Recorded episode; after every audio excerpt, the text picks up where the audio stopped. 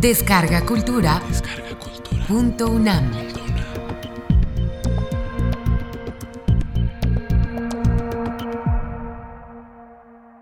Gandhi Kata. Impartida por Sri Narayan Desai en diciembre de 2011. Dentro del programa grandesmaestros.unam. Versión original. Introducción. Palabras del excelentísimo embajador de la India en México, Dinesh Kumar Jain.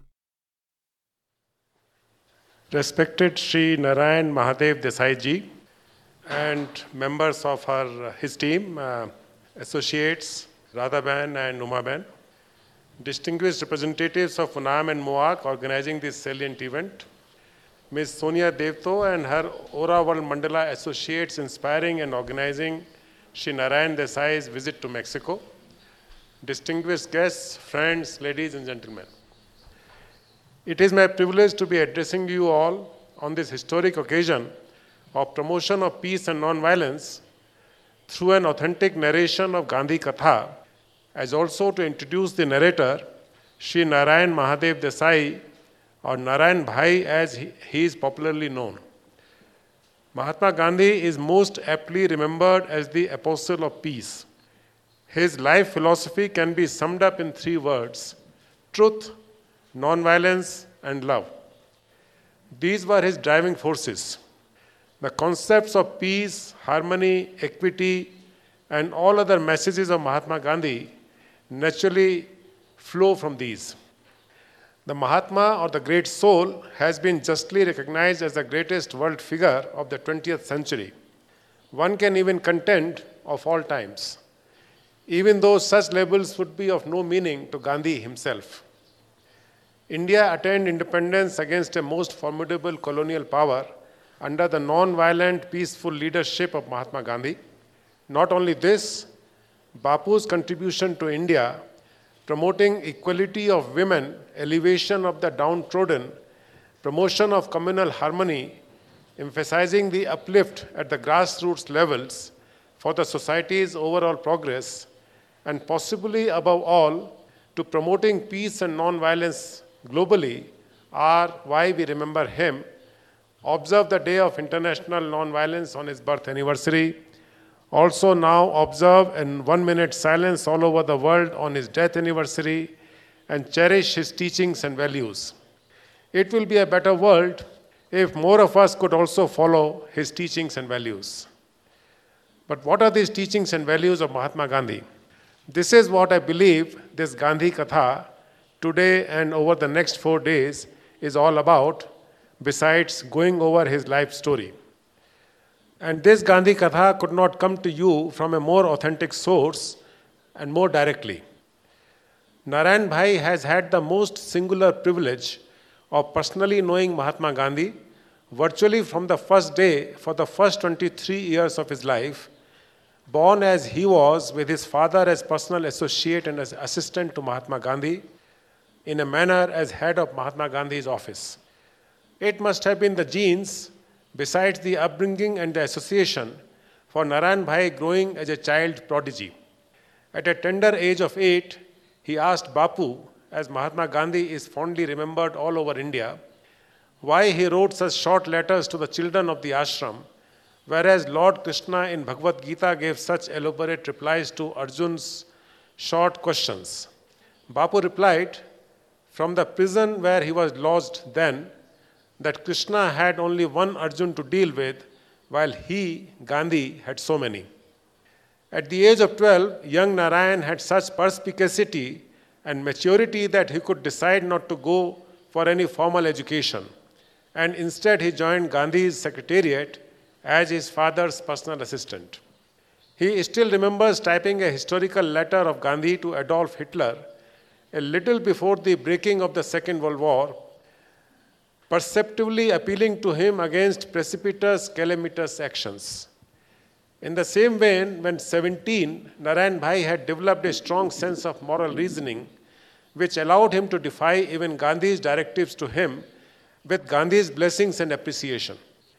Narayan Bhai had the privilege of learning and educating himself from numerous most distinguished Indians who were Bapu's associates or would visit him.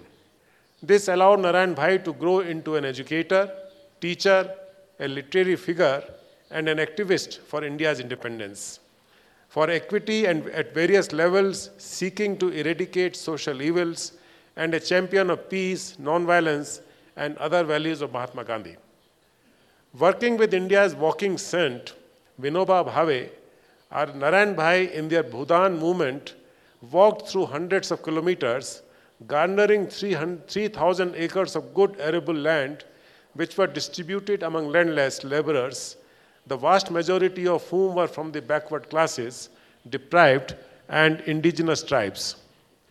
Narayan Bhai also worked with another Gandhian stalwart, Jayaprakash Narayan, in his organization of an army for peace, for which Narayan Bhai enrolled and trained 65,000 young men and women participating enthusiastically in constructive work for development and national integration.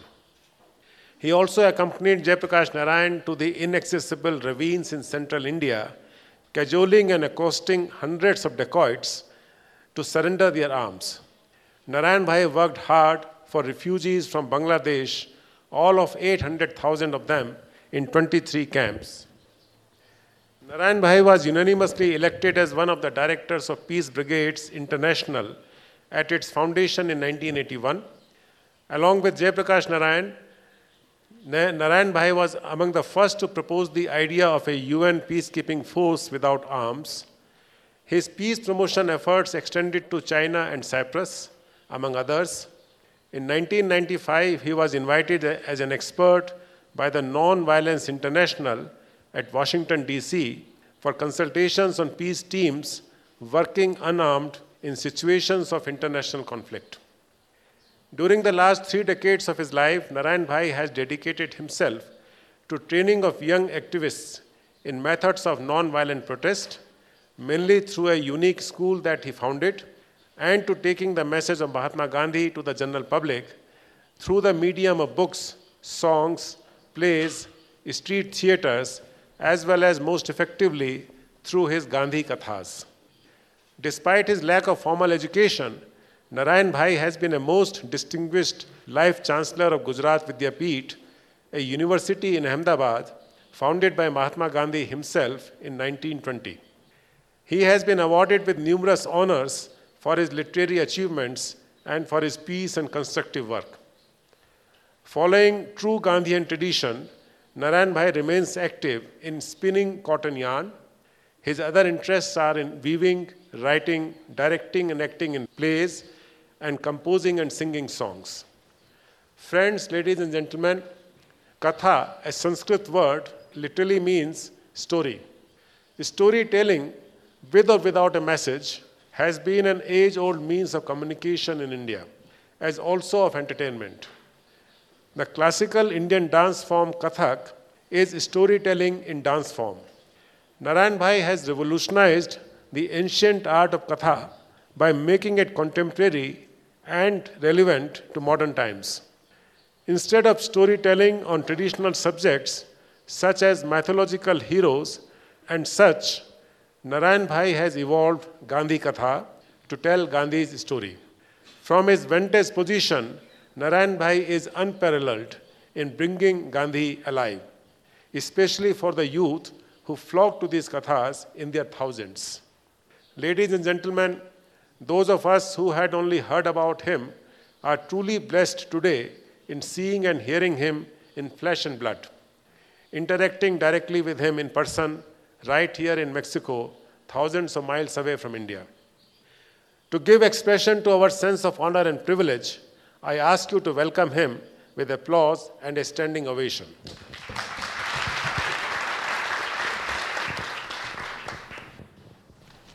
Thank you. The five sessions with him and his Gandhi Katha is a unique and rare, not to be missed opportunity for all of us to know and learn about the hero of our times directly from someone who knows it best, who narrates it best. Thank you. Muchas gracias.